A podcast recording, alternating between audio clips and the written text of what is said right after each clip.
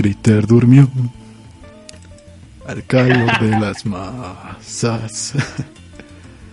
y yo desperté con un chingo de hambre. Algún tiempo atrás pensé en saltar. Es que eso es lo que comí cuando tengo un chingo de hambre y que me acabo de despertar hace una hora. Pan dulce y café negro. La, es desayuno de campeones, ¿no? Bienvenidos a un episodio más de Pobres con Acceso a Internet, un, un, podcast pobre pero honrado. Recuerden, hace mucho que no decía esto, pero los pobres con acceso a Internet somos nosotros. Somos pobres y ahora que tenemos acceso a Internet y eh, sonamos como un programa de radio amateur, pero ahora sí tratando de pretender ser programa de radio con nuestra música de fondo. No tienen idea de lo feliz que estoy con esta con este blues de fondo. ¿Blues? O, es que yo ni siquiera escucho nada. No, acuérdate que lo único que hice fue bajar todas las canciones que decían latino. Ah, claro, blues latino. ¿Quién, cómo olvidar ese género fusión tan famoso a partir de que nosotros lo inventamos en este momento? bueno, mi nombre es Carlos Arispe. Esto es Pobres con Acceso a Internet. Cuando somos pobres y tenemos acceso a Internet, hacemos lo mejor que. lo, lo que más provecho le podríamos sacar. Educación, no. Eh, comunicación, tampoco sino estar al pendiente de la actualidad eh, para adormecernos, porque no podemos soportar la, lo terrible que es lo mundano de la vida. Y para mm, compartir conmigo este acto de negación está Ernesto de la Vega. Hola, ¿qué tal? Yo soy Ernesto de la Vega. Muchas gracias por estar escuchando Pobres con acceso a Internet. Y quiero recordarles que la voz que escucharon hace un momento es de alguien que la tiene de gatito. La voz de Carlos Arispe. Sí, la voz la tengo de gatito, así es. Bueno, es que me escuchas con oídos de amor. No me refería a la, a la voz. Yo, sí me refería a la voz. Y eh, podemos saludar a toda la gente que está en el chat. Así chiquita y con espinas. E, eso es un... Eh, ¿Es una leyenda urbana o es real? Yo jamás he tenido un gato en la vida y si tuviera un gato creo que no estaría al pendiente de esas cosas, pero... Soy alérgico, a, soy alérgico a los gatos, realmente no tengo idea. Ok, ah, entonces no puedo acercarme a los gatos. Yo decía, no sé, no puede ser así la vida, pero bueno. Em, vamos a saludar a la gente que está en el chat. ¿Tienes el chat abierto? Porque yo acabo de recordar, como siempre, lo último que recuerdo abrir es el chat. Eh, sí, Patricio Rey, Fernanda Chapa, Casears, que de ese fulano, Viviana Cervantes, Hetze Antonio, y deja checo si hay alguien en, las, en las otras transmisiones, en la de Twitch y en la de Facebook. Tenemos a Casears si no tenemos a Caliverpool. No, no tenemos a Caliverpool. Palacio de Hierro. No, tampoco. igual para pues pedirles algo. Eh, y tenemos, recuerden, estamos también a través de Twitch y a través de Facebook. Así es.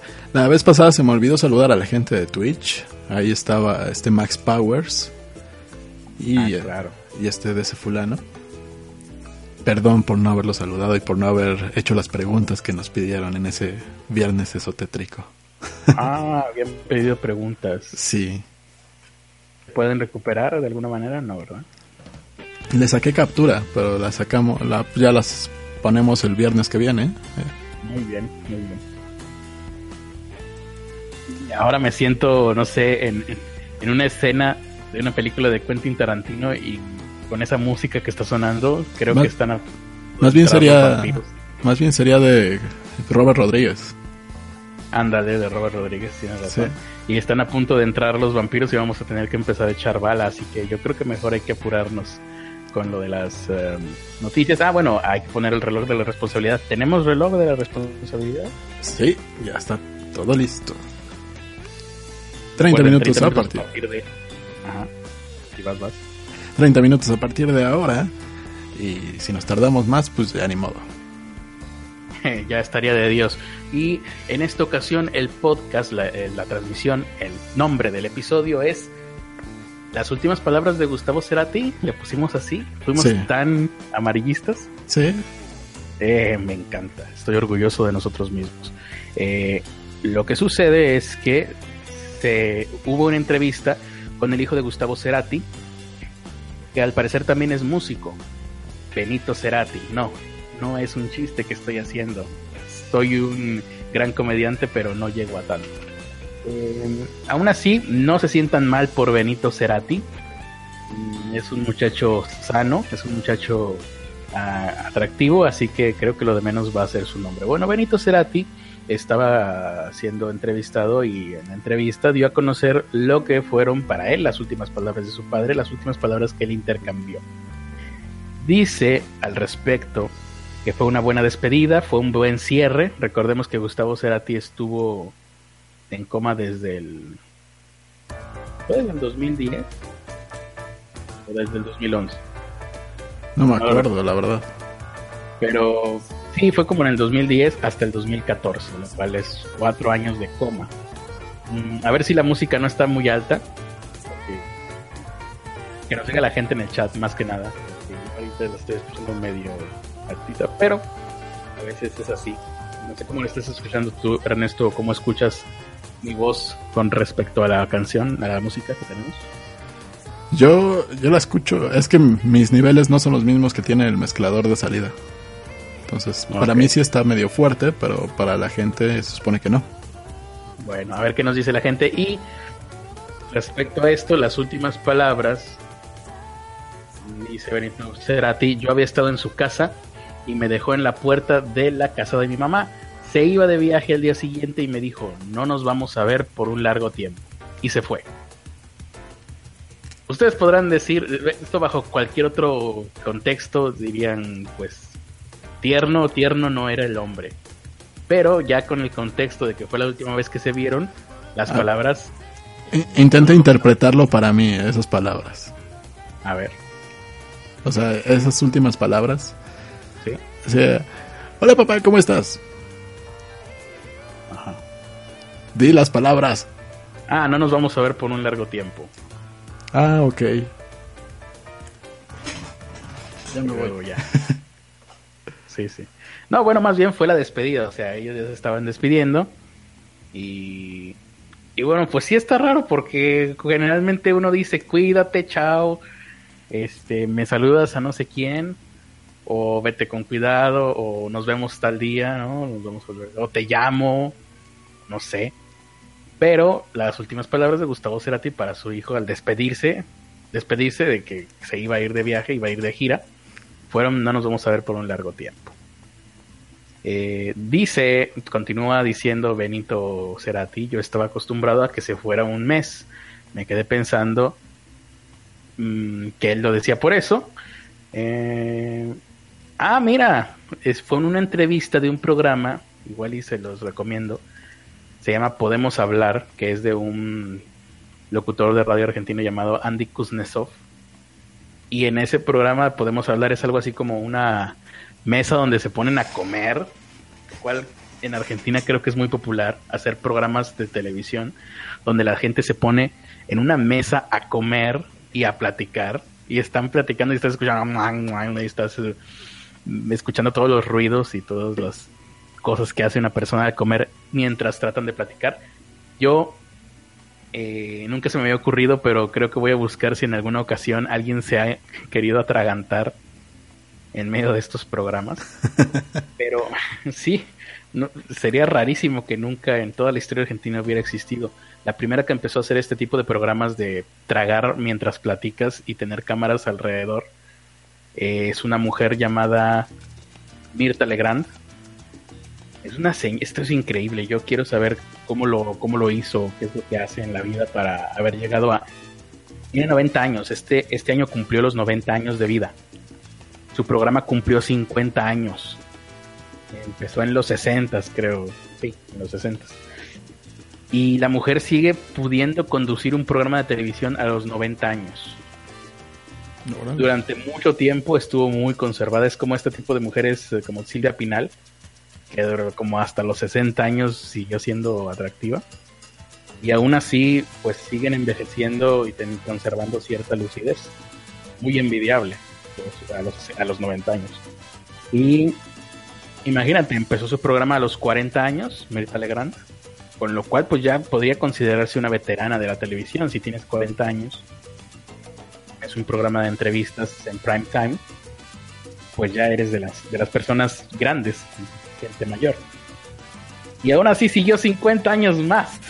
Hasta la fecha se transmite los sábados y ahí continúa. Y lo digo porque Andy Kuznetsov, quien entrevista a Benito Cerati en esta ocasión, es el que le está haciendo la competencia directa a Mirta Legrand, a la creadora de este formato, pero con la diferencia, Andy Kuznetsov lo hace un poquito más amarillista. Es como que como lo haríamos nosotros si tuviéramos la capacidad de hacer un talk show. Un talk show, sí, pero con amarillismo, con sensacionalismo y con pues para llamar la atención, ¿no? Para romper eh, pues sí, para, para llamar la atención de la gente y quitarle público a Mirta Legrand.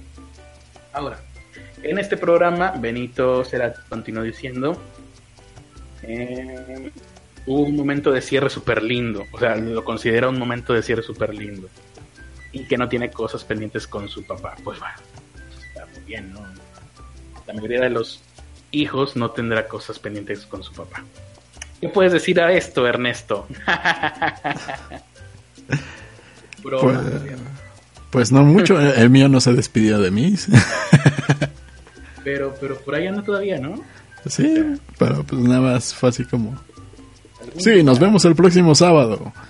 Y sigo esperando ese sábado. Y bueno, y esas palabras significaron mucho para ti, pero no en el mismo sentido.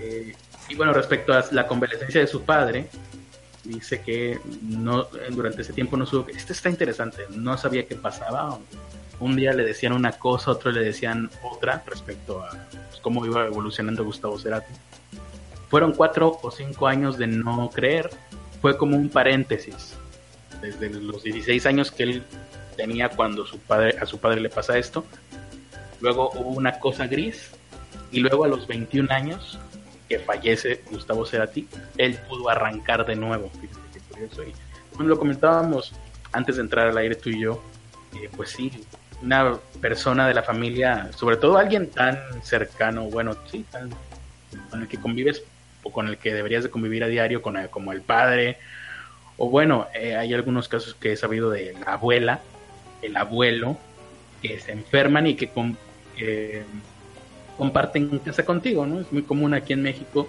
la familia muégano, eh, donde, y sobre todo a veces por necesidad también, que los hijos forman una familia, pero tienen que regresar a la casa de sus padres para poder hacerse cargo de ellos todo el día porque necesitan cuidados todo el día.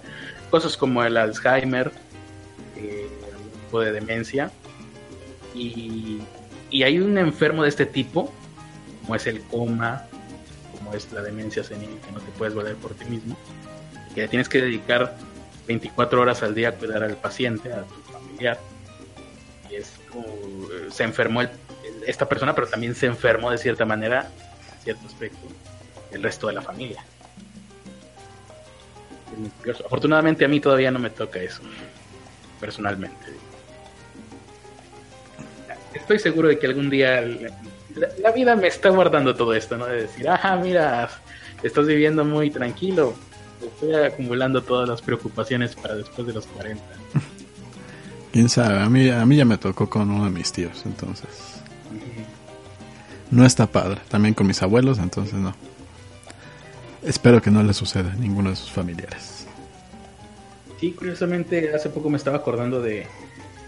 Así, ahí, sí, en lo personal, pues uno de mis abuelos, abuelo eterno, sufrió Alzheimer en los últimos años de su vida. Y bueno, afortunadamente no me tocaba cuidarlo a mí. Y por eso es que yo podía disfrutar algunas pláticas que tenía con él. Es rarísimo platicar con una persona con Alzheimer. Claro, me imagino yo que después de la media hora ya estarás un poco harto pero como a mí no me tocaba convivir más de media hora, pues sí tenía la, la oportunidad de fascinarme. Oh, qué fascinante, es que le mencionas algo y a los cinco minutos ya no se acuerda de lo que le acabo de decir. No, no conocen a sus familiares, no reconocen a veces a sus propios hijos. Bueno, a mis abuelos no les, no les llegó a pasar eso, pero sí tenía que estar medicado para, para estar bien. Pues ahí la, bueno. la enfermedad y convalecencia de Gustavo Cerati. Y sus últimas palabras fueron, no nos vamos a ver en mucho tiempo. Eso es lo, también lo perturbador. sí. Ah, sí, sí fue mucho tiempo. No nos vamos a ver por un largo tiempo. está bien. Bueno, ahí espérame todo lo que pueda. Digo, hablando como su hijo. Espérame. Muy bien. Eh, vamos a ver qué dice la gente en el chat. A ver si nos dicen si se escucha bien la música. Porque yo me siento que estoy en un festival medieval. Em. Martínez. dice Teresa Martínez que siente como si estuviera jugando al Sims. Yo no sé, ahorita acabo de sentirme como si estuviera comprando en... En Walmart. En Walmart o sí, en una cosa en Recuerden, si quieren poner mensajes como los que escribe Hetze Antonio y que no vamos a leer al aire, pueden hacerlo a través de streamlabs.com diagonal pobres con acceso a internet 1 Ahí les van a, les van a cobrar, pueden escribir su mensaje y cualquier cosa que pongan lo va a leer automáticamente una voz de robot que no tiene emociones. Y no podremos evitarlo. Bueno, aquí Oscar Bautista nos dice que cuáles son las últimas palabras de Gustavo Cerati, para que quede claro. No nos vamos a ver en un largo tiempo. Y aquí un ejemplo de cómo mi abuela paterna mi abuela paterna este también dio un mensaje. Yo sí le pongo casa a Ernesto y lo mantengo sin pedos. Ah, ese es uno de los mensajes antiguos, ¿no? Para que vean cómo se podría escuchar su mensaje, si nos lo ponen. Creo que no te... Eh, habla un poquito, Ernesto, no sé si te estoy escuchando. Hola, uno, dos, tres. Carlos la tiene de gatito. Muy bien. Eh, ustedes, como ya lo dijo Ernesto, van a ese link les piden algunos datos, les cobran un dólar o algo así, en pesos mexicanos obviamente, pueden poner es eh, un mensaje como ese o incluso peor. Y nosotros no vamos a poder hacer nada para evitarlo. Y te decía, sí, mi abuela paterna dio un mensaje de ese tipo que fue de llevaron al hospital en, en urgencia y creo que lo último que alcanzó a decir fue alguien que la visitó, creo que fue mi mamá, no sé. Cuídense, ese fue el último mensaje.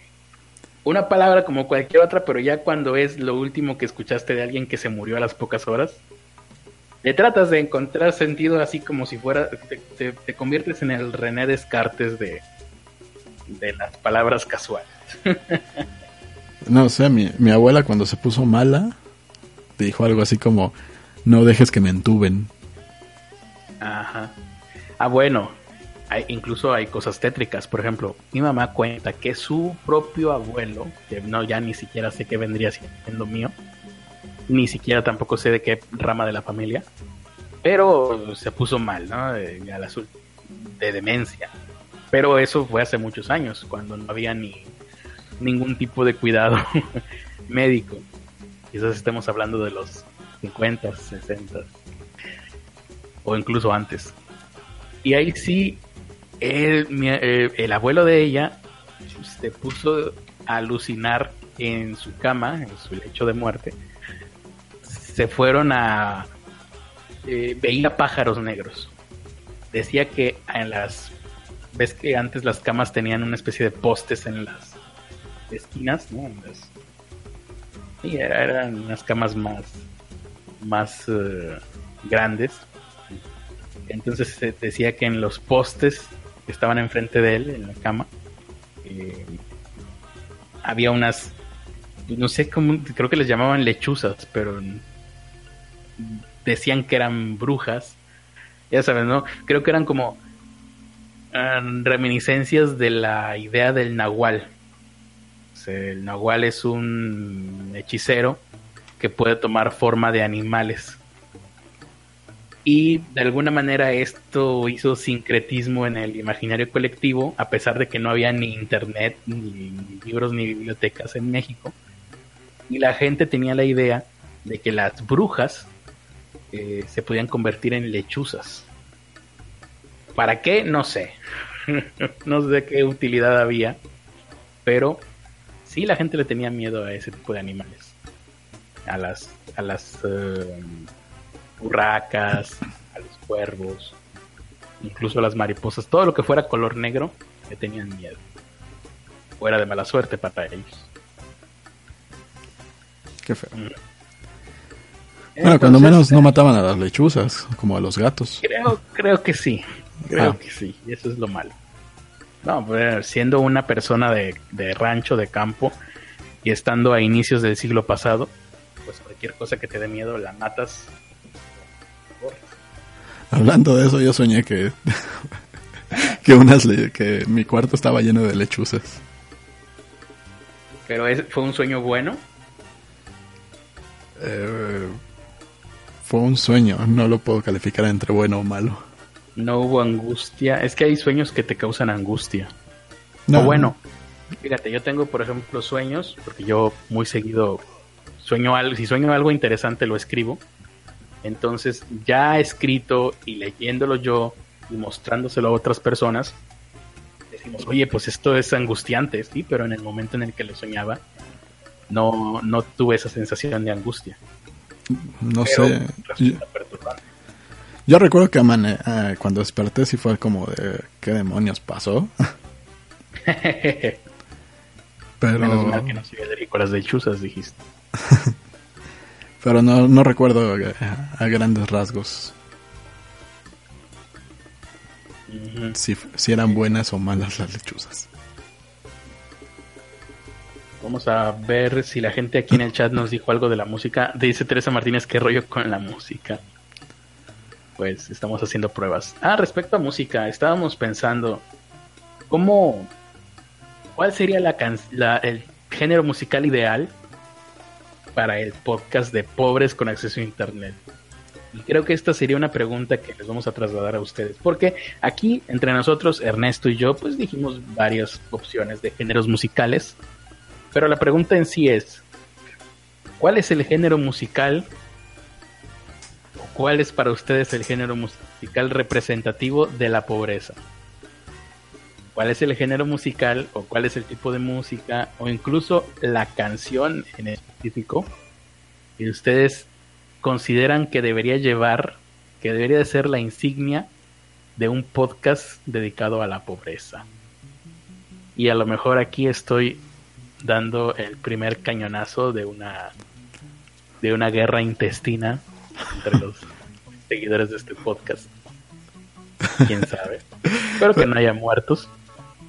Fernanda Chapa dijo Bossa Nova. Esa es la canción de la pobreza. Esa es la música de la pobreza, dice Fernanda Chapa, supongo que refiriéndose a al programa de la secta. Ajá. La pregunta básicamente es, visualicen, voy a decir algo horrible, pero no importa. Visualicen una casa pequeña, desordenada, deteriorada, pero que no sea la mía, por favor. y visualicen que mucha gente viviendo de forma hacinada. Incluso niños, bebés, en el suelo, ¿no? Esto lo, lo, digo porque hace poquito estaba viendo un documental de los años 80 de la Coyotera aquí en, en Monterrey.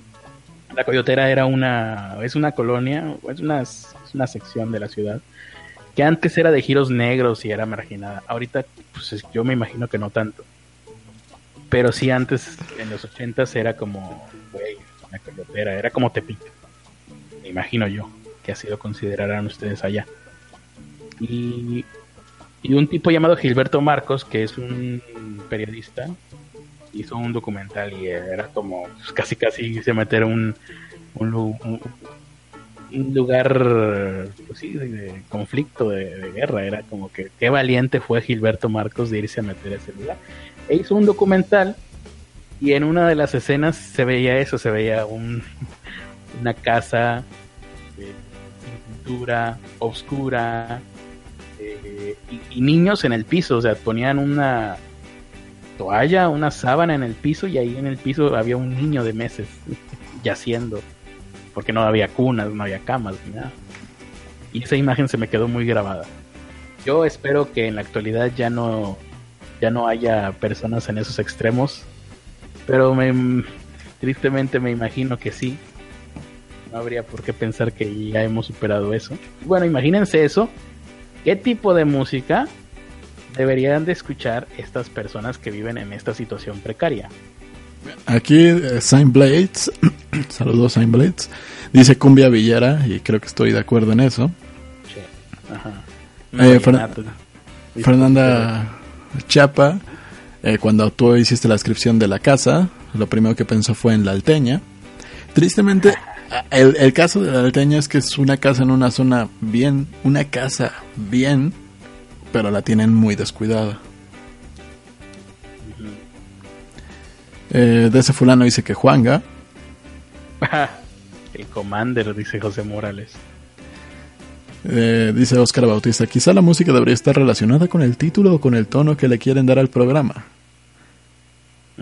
Incluso Eso es me, me pregunto si la música influenciará lo que dirán al cambiar, influenciar su humor. Así dice. Yo también me pregunto eso. Eh, O bueno, lo que le entendí. dice mi- José Morales, mis vecinos viven en una vecindad, de milagro tienen piso firme y a diario escuchan al Commander. Pero no podemos poner al Commander. Pero más o menos por ahí estamos escuchando. Sí, más o menos. Eh, recuerden que estamos limitados a la YouTube Audio Library. De aquí a que tengamos para pagar otros servicios. Ujú, ujú. Eh, Patricio Rey dice unas cumbias ba- barrio bajeras, como las de Cañaveral, son música de pobreza. Mauricio Fonseca dice Celso Piña cumbia poder. unas vallenatas eh, también reflejan perfectamente la pobreza, dice Patricio Rey. Curiosamente creo que mm, la mayoría de las cosas que nos han mencionado aquí no están en la librería gratuita de YouTube, ¿verdad? Pues O sea, más- no hay de ese tipo de música. No hay, o por ejemplo, tú vas a la librería gratuita de YouTube y no te escuchas nada que suene a un corrido. no. No te escuchas, no te encuentras nada que suene a cumbia ¿Cómo te villera. sientes ahora que acabó el equivalente a tu segundo matrimonio en el podcast? Me refiero a Antimateria Podcast. ¿No estás triste o algo? A ver, ¿quién, quién puso eso? Jesús Antonio. Este Antonio. No, no, está bien, está bien. Pero, ¿Qué dijo? Que terminó anti... Pero se A refiere... ver, de- deja, déjalo repito, digo, ya pago 20 pesos. Sí, sí. A ver. ¿Pagó cuánto? 20 pesos. ¿20 pesos? Ajá. Idiota. A ver, otra vez. Espera. No, no sale. Vamos a escuchar qué es lo que preguntó Hetzi Antonio. Mm, No. no, no quiere. No quiere, se trabó. Ahí. Ahí va. Tampoco. Espera. Atentos, atentos todos, esto es muy importante. Y si sigo creando expectativa, va a ser peor. Sí. No Esta quiere. quizás sea... Todavía no. No, no quiere, a ver. Qué pedo. Juramos que no, que no lo estamos evitando. A ver. ¿No? No, ¿Se trabó o qué? no, nomás no lo agarra de nuevo. Y no- bueno, ¿y no se puede leer lo que puso? O sea, Sí. que lo leas tú con tu... ¿Ah? Sí, dice. Oye, Critter, ¿cómo te sientes ahora que acabó el equivalente a tu segundo matrimonio en el podcast? Me refiero a Antimateria Podcast. ¿No estás triste o algo? Ah, me gustaría que explicara Hetzi Antonio qué significa ahora que terminó. Como que ya se acabó el podcast, acabó la transmisión, lo, lo dejarán de transmitir. ¿O qué onda? No necesitas pagar otra vez. Este, Antonio fue. Ajá. No necesitas pagar otra vez. Ponlo en el, ponlo en el chat. Pero si pagas, no lo evitaremos. o si quieres pagar otra vez, bueno, ya.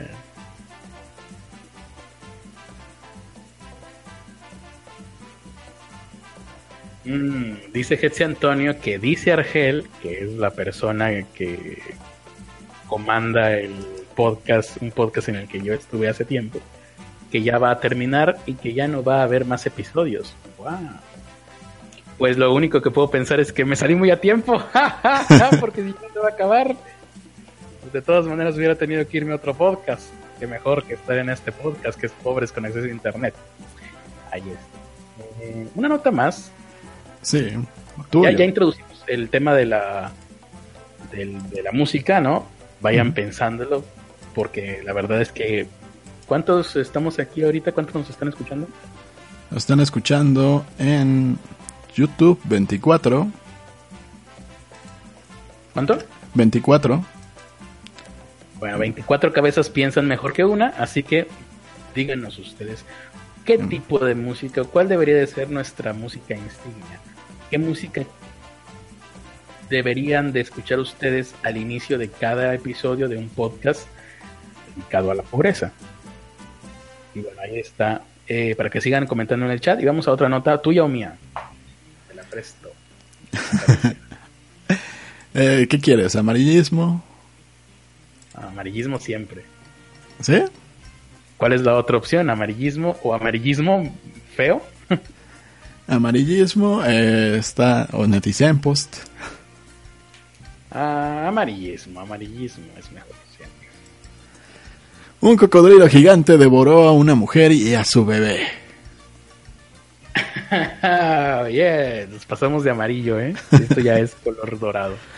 A las orillas del lago Albert, en el noreste de Uganda, en el continente africano, una mujer y su bebé de 5 meses de edad fueron devorados por un cocodrilo al que se le acercaron demasiado durante un paseo. El ataque se produjo el pasado 31 de agosto cuando la mujer caminaba con sus bebés en los brazos a orillas de dicho lago, a plena luz del día. Según las fuentes policiales, algunas personas intentaron detener el ataque, pero nadie logró evitar que el reptil devorara a sus presas. Después de aferrar sus colmillos al cuerpo de la mujer, el reptil regresó al lago donde terminó de comérsela. Como consecuencia de este altercado, un portavoz de la agencia noticiosa local, DPA Bashirangi, divulgó un comunicado de la Autoridad de Vida Salvaje de Uganda en el que aconsejan evitar lagos y ríos donde se encuentren los cocodrilos devora hombres, en especial si no tienen acceso a agua corriente en casa. La noticia de, esto, de que el cocodrilo devoró a una mujer a su bebé, despertó preocupación entre los habitantes de la zona, que ahora temen ser atacados por cocodrilos al salir de casa. Y sus temores son perfectamente fundados. El ejemplar... Eh, el ejemplar... Ah, no, una semana antes del ataque se capturó un ejemplar de más de 700 kilos de peso que se sospecha que se comió a otra persona. Claro, era, en realidad pesaba que 620 kilos y los otros 80 kilos eran de, de la persona que se comió. Yo creo. ¿Y eso es todo de la nota? Sí.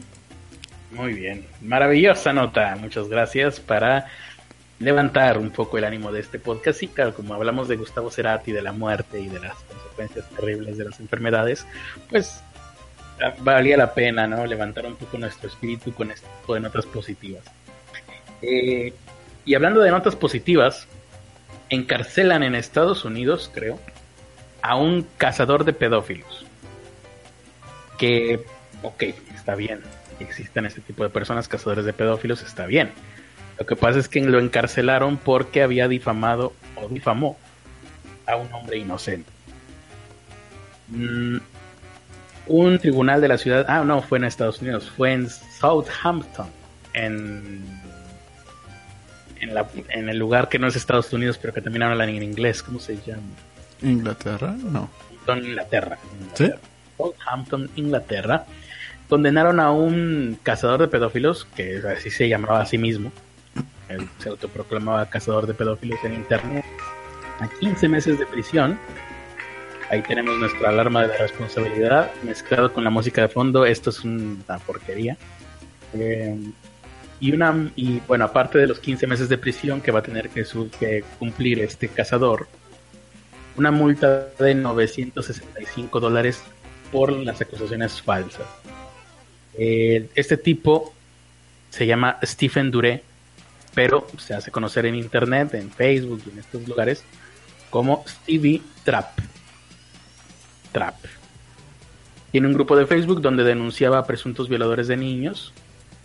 Eh, este hombre, Stephen Duré, tenía seguidores y fingían todos ser niños para desenmascarar en internet a personas que acosaban a menores de, edad en las redes. Eh, Duré acusó, de, hecho admitió haber acusado injustamente de pedofilia a una persona llamada Paul Farhad en una publicación de Facebook en 2017. Eh, Dure puso un mensaje en esta página de Facebook que decía psicópata violento y un peligro masivo para la sociedad. Eh, esta publicación fue vista por 110 mil personas. Y así, bueno, en esta publicación que aseguraba que Farhad acosaba a adolescentes, eh, tuvo como resultado que Farhad, la víctima en este caso, fuera despedido de su trabajo, recibió amenazas y su casa fue atacada, de hecho, por gente que no se supo quién era. Las amenazas que recibió fueron reales, se cumplieron.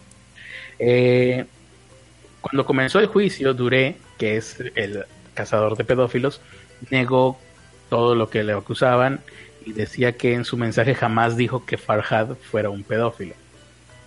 Borró esa frase de su mensaje inicialmente, pero obviamente las pues había peritos e incluso la propia víctima proporcionó capturas de pantalla de la versión original de ese post. Esto en Facebook pues sí te deja editar las publicaciones, pero aún así aparece el mensaje de que fue editado. Eh, y bueno, luego de esto, luego del, del juicio, Dure, el cazador de pedófilos, se declaró culpable y pues ahí está. Los errores suceden y las consecuencias de esos errores pueden ser fatales.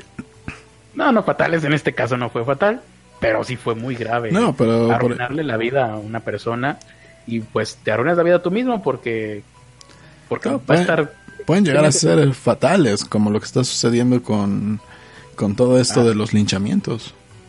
Sí, sí, sí, es verdad. Ya no seguimos, no le dimos seguimiento a eso, pero luego de los linchamientos que hubieron en, en ¿cómo se llama este lugar? Puebla y Pachuca. En Puebla y, Tula Hidalgo. Tula Hidalgo. Em, en Tula incluso no hubo grabaciones, pero porque habían, tenían el precedente del día anterior y parece ser que la gente, la misma gente que realizó este linchamiento ya no se grabó. Y incluso había páginas oficiales del gobierno de algo encargadas de malta música, encargadas de del turismo, páginas del gobierno que instaban a la gente a no subir videos de lo que había sucedido obviamente porque dañarían la imagen para el turismo.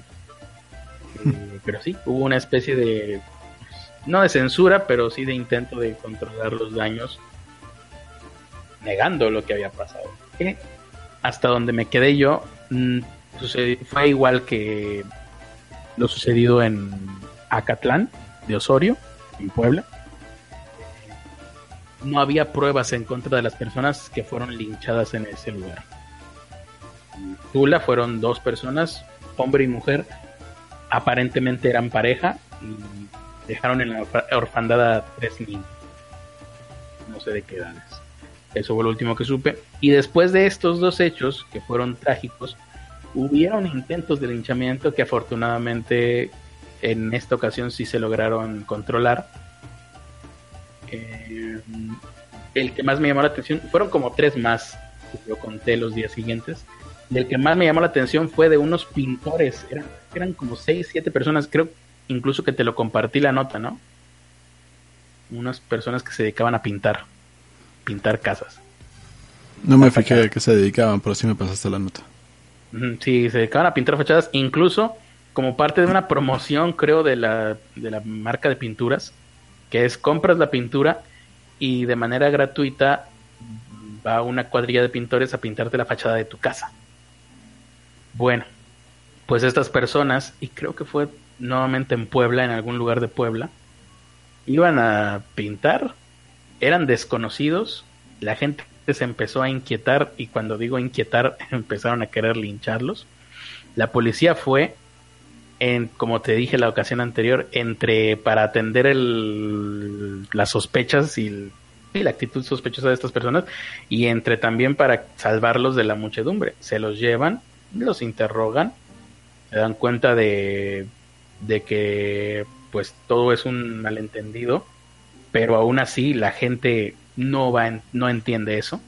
Así que lo que pudieron hacer los policías fue escoltarlos hasta la salida del, del pueblo. Y ya. Eso fue, así fue como terminó. O sea, no hay, ahí te das cuenta de que no hay manera de que una muchedumbre eh, enojada sea controlada. Lo único que puedes hacer en ese caso es tratar de facilitarle a las víctimas el escape y, ahí se acabó.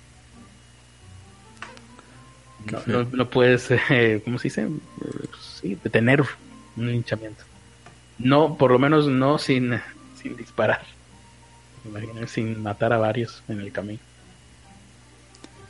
Muy bien. Pues ahí está, esas son las notas del día de hoy. Creo que, no sé si quieras dar alguna más. No. Sí, yo quiero dar una más. Ah, qué hueva. Bueno, ah, adelante. Salió algo, pues a mí me gusta. ¿Qué pasó ahí? Tú cállate, ¿O cómo era? Rosito. Eh, Rosito. Tú cállate, Rosito. Bueno. No, entiendo por qué salió él. Pues a mí me gusta. bueno, vamos a ver qué más tenemos. Eh, la misteriosa nube que mató a más de 1.700 personas y 3.500 cabezas de ganado. Así es. Tengan, miedo de las nubes. La nube Jack el Destripador. Sí. El 21 de agosto. Esta es una nota vieja, no es, nada, no es algo que acaba de pasar. Bueno, 21 de agosto. 21 de agosto de, lo, de 1986. Ah, bueno. Sí. 99 años antes de que yo naciera. ¿No cuánto? 1886. 1986. O sea, ah, dos años antes de que yo naciera, un año después de que tú nacieras. Después de que yo naciera, sí. Cuando estaba... ¿Qué, qué nota tan joven, ¿no? Todavía tiene bríos. Cuando estaba amaneciendo, los pobladores de varias aldeas al noreste de Camerún descubrieron al despertar que muchos de sus amigos y vecinos habían muerto durante la noche. No mames, ay, qué, qué, horror. ¿Qué? A ver, es que el, me, me, impactó la, la escena, güey. Un día te despiertes y madres, la mitad de tus vecinos muertos. Sí. Oh, eh, es un muy buen inicio para un libro. Ah, digo, una novela. Sí, de hecho, yo, yo pensé en La Niebla de, de, Stephen, King. La cifra total fue de eh, 1.700 personas. La madre. El motivo fue inhalación de gases tóxicos emanados de un lago volcánico. O sea, ni siquiera fue un error humano, no, no fue contaminación industrial. No, fue un lago. cosa de la naturaleza, es algo que iba a pasar sí o sí. Así es. Los informes señalaron que las víctimas vivían en los poblados cercanos al lago Nios, cerca de la frontera entre Camerún y Nigeria. Se llamó a expertos de todo el mundo para que ayudaran a develar por qué murieron tanta gente. Y llegó un médico británico llamado Peter Baxter. Y dijo, esto es un castigo de Dios por la homosexualidad. eh, Todavía había cuerpos de personas y animales muertos esparcidos por toda la colina. Ah. Era, eran grupos de pequeñas chozas de barro, todo estaba en silencio, no había señales de vida. Y cuando se percataron, eh, al acercarse al lago, el lago Níos, eh, vieron que sus aguas estaban muy calmadas, sin alterar. Había peces y vegetación muertos en la superficie, en los márgenes del lago y la única vida que pudieron ver en el, en el agua eran ranas. Porque las ranas son muy resistentes al parecer a, a las alteraciones.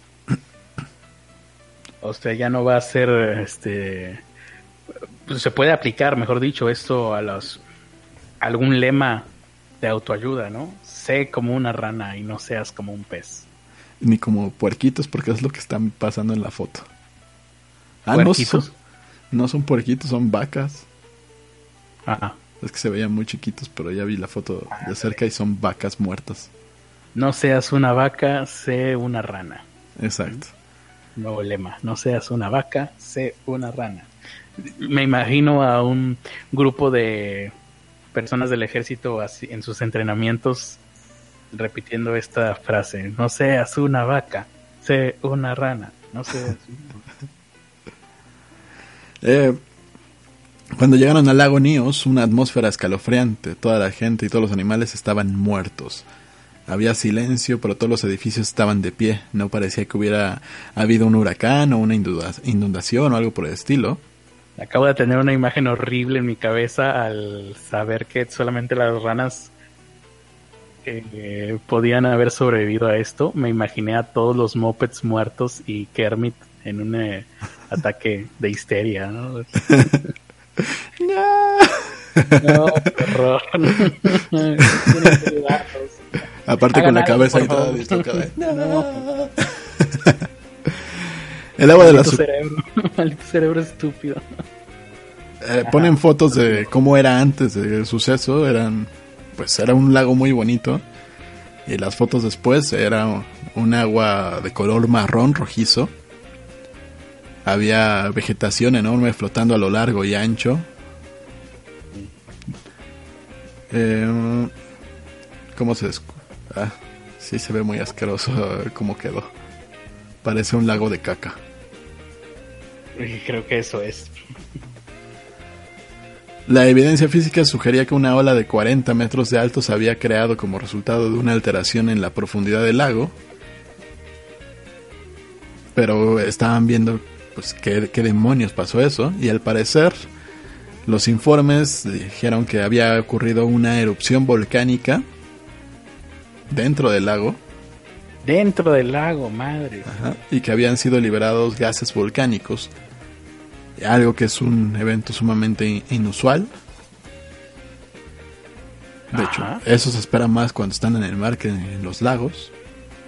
No hubo ninguna explosión grande. Eh, ninguna erupción que saliera así visiblemente. Ni, sonido, me imagino. Ni sonido. Pero entonces, ¿Yo qué? O sea, pero ¿el humo del volcán pasado a través del agua se volvió venenoso o cómo? Sí, haz de cuenta, según esto, todo lo que estaba alrededor no tenía muchos daños, o sea, si acaso lo que estaba más cerca tenía marcas de daños. Y decían algo que empezó a oler como a huevo podrido. Ah, azufre.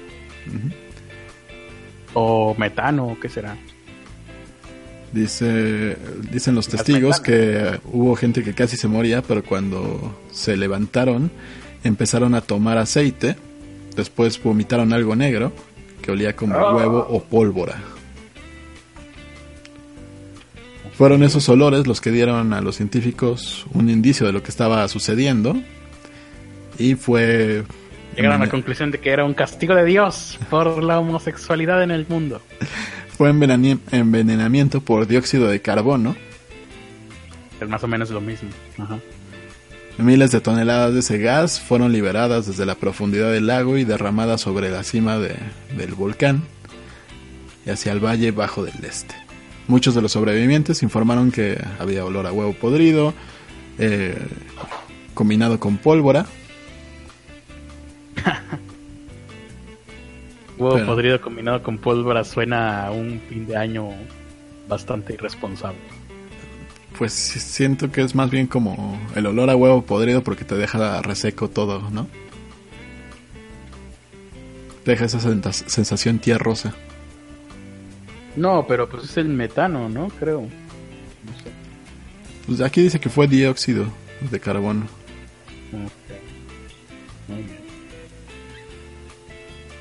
Y pues la gente que sobrevivió se quedó sin, sin animales. Chale. No, pues se tuvieron que ir de ahí, ¿no? Yo creo. Sería lo más prudente. Eh, el lago Nios sigue siendo actualmente una amenaza potencial para la gente que vive en su área, pero se ha instalado un sistema de tuberías que permite que el dióxido de carbono sea desviado de, del fondo con seguridad. Ah. Sí, porque yo me quedé pensando, dicen que eso puede suceder en el mar. Sí. Eso significa que de repente algún navío puede quedar en medio de una erupción volcánica del mar y pasaría esto sin darse mm. cuenta. Sí, podría ser.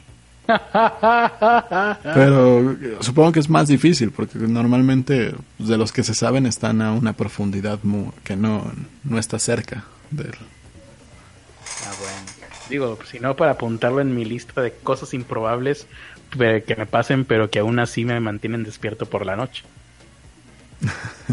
Hace poco le añadí a esta lista de cosas improbables que me pasen, pero que me mantienen despierto por la noche, una enfermedad que, déjame ver, no, no voy a poder recuperarlo porque lo tenía en WhatsApp, pero que me, informaron recientemente que existe una enfermedad donde el intestino, por los movimientos peristálticos que tiene, eventualmente puede llegar a intentar eh, digerirse a sí mismo.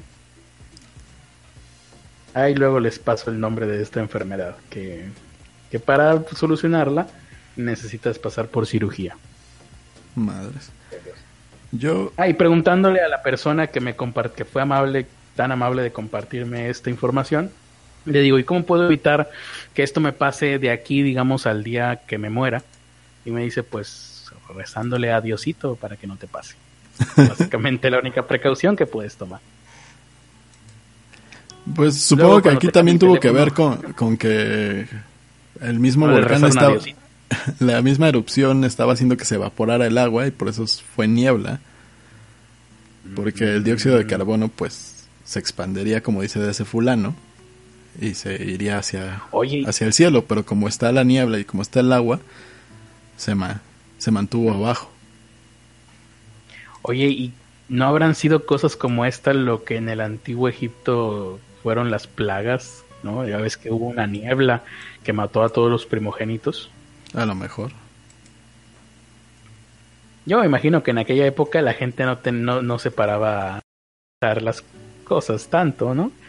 Si algún día alguien dijo, habrá una niebla que matará a todos los primogénitos y de repente pasó algo como esto, hubo una niebla que mató a un chingo de gente, la gente no se va a poner a decir, ah, no, los mató a todos y no nada más a los primogénitos. No, entran en pánico y, y pues yo me imagino que básicamente se ponen a matarse unos a otros para como método de liberación de estrés. Y pues sí, seguramente este tipo de cosas fue lo que dio origen a todos nuestros escritos sagrados en los cuales basamos nuestra vida dos mil años después. Y hablando de malas decisiones, creo que ya es momento de retirarnos, ¿no? Porque ya nos alargamos un poquito más de lo que el contrato nos obliga y todas estas horas extra no nos las está pagando nadie. Exactamente, todavía no llegamos a la meta para que esto dure una hora. sí, cuando lleguemos a esa meta, yo me imagino que esto va a durar dos horas o qué. Demonios. como hora y media, más o menos. Bueno, vamos a ver últimos comentarios de la gente porque se quedaron aquí. Eh, Teresa Martínez, Peggy murió y René no. Bueno, igual a René esa parte no le habrá interesado o no le habrá dolido demasiado. Eh, seguramente ese gas era más pesado que el aire, con lo que no se eleva sino que se esparce. Pues sí, el dióxido de carbono es más pesado ¿no? que el oxígeno. Mm, yo me quedo con que fue un castigo de Diosito, dice el Saint Blades. Alonso dice que ahora sí está desempleado. Ah, creo que ahorita vamos a tener que ah, platicar. Ah, no, Alonso, no tengo celular por el momento hasta mañana a las 6 de la mañana, así que platicaremos hasta mañana a las 6 de la mañana. Eh, más comentarios de la gente. Contenido selecto. Dice, yo pensé en Rojo Amanecer. Por la niebla. Rojo Amanecer no es la que... Ah, bueno, sí. Ya, ya te entendí. es la del 68. sí, sí, sí, exactamente. Exactamente, tal cual, contenido selecto, que me imagino que es Axelexa. Sí, así es. al final, bueno, spoiler alert, que no es spoiler. Em, al final de la película Rojo Amanecer, el niño sale de su casa y pues el suelo está tapizado de cadáveres. Em, más comentarios. Esa canción suena a cualquier canción que toca Maná, dice Getsi Antonio. Me imagino, pues sí, todas las que pusimos suenan a eso. Dice contenido selecto. Pongan música ambiente de fondo, no distrae y le da una atmósfera agradable. Ambiental. Ah, ambient. Música ambient. Hay que buscar música ambient. Y causa adicción después de un ratito. Ah, eso, nos, eso sería interesante. Eso nos interesa, que cause adicción. Compré demasiados aguacates, dice contenido selecto. Y unos están pudriendo, así que me tengo que tragantar de aguacate todo el día. Eso no es malo. De hecho, dice que es feliz. Pues sí. A ver, ¿qué puedes hacer con el aguacate para que no se te eche a perder? Guacamole, mascarillas. sí, más que nada mascarillas, porque guacamole, pues, de todas maneras tienes límite, ¿no? Eh, lo que puedes comer. Pero sí, mascarillas, ¿qué más? ¿Qué otro uso se le puede dar? Creo que si le pones limón, dura más, o no estoy muy seguro. O envolverlos en papel celofán, porque la verdad es que que un aguacate se desperdicie, eso es una, es una tragedia. Sí, mm. con lo caro que está. No soy anónimo, por aquí anduvo también. La voz aterciopelada de Ernesto. Em, a ver, ¿a quién no...? Ah, bueno, pues ya son todos los comentarios. Creo que por aquí nos quedamos.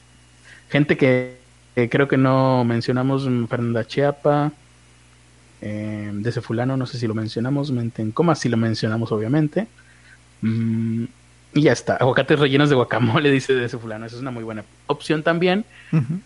Eh, y pues ahora sí, ya hay que despedirnos. Ah, puede hacer aguacates rellenos atún. Sí, también estaba pensando en eso. Eh, y ahora sí hay que despedirnos porque ya es demasiado tarde y como ya es demasiado tarde yo tengo que empezar a trabajar. Muchas gracias por habernos escuchado. Los... Ah, fuck it. Todavía faltan los productores ejecutivos. Muchas gracias a los que son productores ejecutivos. Esperemos que ya pronto se unan cinco más, seis más. ¿Cuántos eran para que pudiéramos tener música? La verdad es que no me acuerdo, pero, pero sí bastantes más. O sea, como imagínate, si son personas que solamente dan un dólar. Ah, caray. Si solamente dan un dólar, son como 100 más, ¿no? Ah, sí. Pues sí. Pero bueno, eh, ah, vamos a ver, ya estamos viendo los productores ejecutivos en pantalla, ¿verdad? Así es. Nuestra la primera de ellos, históricamente. Nuestra productora ejecutiva favorita, consentida, Teresa Martínez, de 16 años. Y con su gatito y su imagen de Némesis. Ahí está. Alonso, señor de Monterrey, productor ejecutivo y ahora desempleado. Eh, ahí está, véanlo, está presentando al crater ahí en, esa hermosa foto. Véanlo antes de que siga envejeciendo. Aldo Terán, productor OA, ejecutivo A, que no sabemos quién es, pero muchas gracias. No asumimos su género, como se darán cuenta. Exactamente. Y está dibujado por un panda random de Liz André. Max Flores, Critter Bebé, productor, ejecutivo Gran Papi, que hoy no estuvo por acá. Grado 33. ¿Está o sí está a veces? A veces está, casi siempre. A veces está. Yo no lo recuerdo. ¿Cómo dices que se llama? Max Flores, Critter Bebé. Casi siempre está. Ah, Max. Y sí, sí me suena entonces. El que casi nunca está es Aldo Terán. O más bien nunca. Saludos, Max. A Max Flores, nuestro productor ejecutivo grado 33 gurú de las finanzas del emprendimiento, padrote y, ah, y experto en linchamientos, ya me acordé. Igual está eh, representado por un dibujo de Liz André. Y el Club de los Pobres, Juan Carlos, Manuel Jiménez y Ricardo Reyes. Sí, gente de segunda. Saludos a ellos también. Muchas gracias por ser nuestros Patreons. Si quieren convertirse en nuestros Patreon, Entren a patreon.com diagonal PCAI, patreon.com diagonal PKI. y ayúdenme a comprarme mi peine de oro. Ese peine de oro eh, será el peine de oro de todos nosotros. Aunque solamente lo poseeré y lo usaré yo. Oye, ¿no habrá en, en estas páginas chinas hay que buscar un peine así super naco que tenga, que sea color oro? Sería chido. Puede ser. Sí, sí, sí. Que sea el peine de la pobreza. Peine, de, oro de la pobreza. Muy bien. Bueno, pues ya tengo que buscar ahorita más al rato en estas páginas chinas baratas. Y eh, vas a transmitir hoy, Ernesto, tu show del aburrimiento, el show. Sí, voy a transmitir el show del aburrimiento. El show. el show. Y gracias a Verónica Alvarado que nos acaba de seguir en Twitch. Y pues ya, es tiempo. ¿Por qué no apareció en la pantalla? Sí apareció cuando recién cambiamos a, a la ventana de los productores ejecutivos. Ah, y por eso no apareció, o sí apareció. No, sí apareció. Ah, bueno, entonces ahí está. ¿Y qué vas a leer? Voy a leer Crimen y Castigo. Ajá, muy bien. Para que ya saben ustedes, no entren a esa transmisión. Ernesto H. de la Vega en YouTube. Ahorita en unos 15 minutos más. Y pues nada más. Eh, los dejo con la voz de Ernesto, que él siempre sabe qué decir al final de los episodios. Así es, Um, creo. Así, eh, su, su otino al final de los episodios es idéntico o es eh, correspondiente al buen gusto eh, al poner música de fondo a este podcast, con lo cual ya es una garantía de, de éxito. Yo me despido y ahora sí, Ernesto de la Vega, todo tuyo. Pues muchas gracias por habernos escuchado. Nuestros, nuestras redes sociales, las de Carlos Arispe, Carlos Arispe 85 en Twitter, Instagram, YouTube y en Facebook lo pueden encontrar como Carlos Arispe FB. Las mías es Ernesto de la Vega en Twitter y Twitch y en las demás en Facebook, Instagram y YouTube Ernesto H de la Vega. Y bueno, todos todos ustedes se lo merecen. Se han portado muy bien. Hasta los comentarios OS que por los que pagaron fueron muy lindos. y por eso todos ustedes tienen que abrazarlo, tienen que besarlo, seducirlo. Sí. Y especialmente para los del podcast de Antimateria. También. Eh, eh, ellos todavía aparte lo van a tener que se van a tener que aferrar a él. Así como si ya terminó, ya lo podemos mencionar. aférrense a, a ese sueño llamado el gran pene para todos.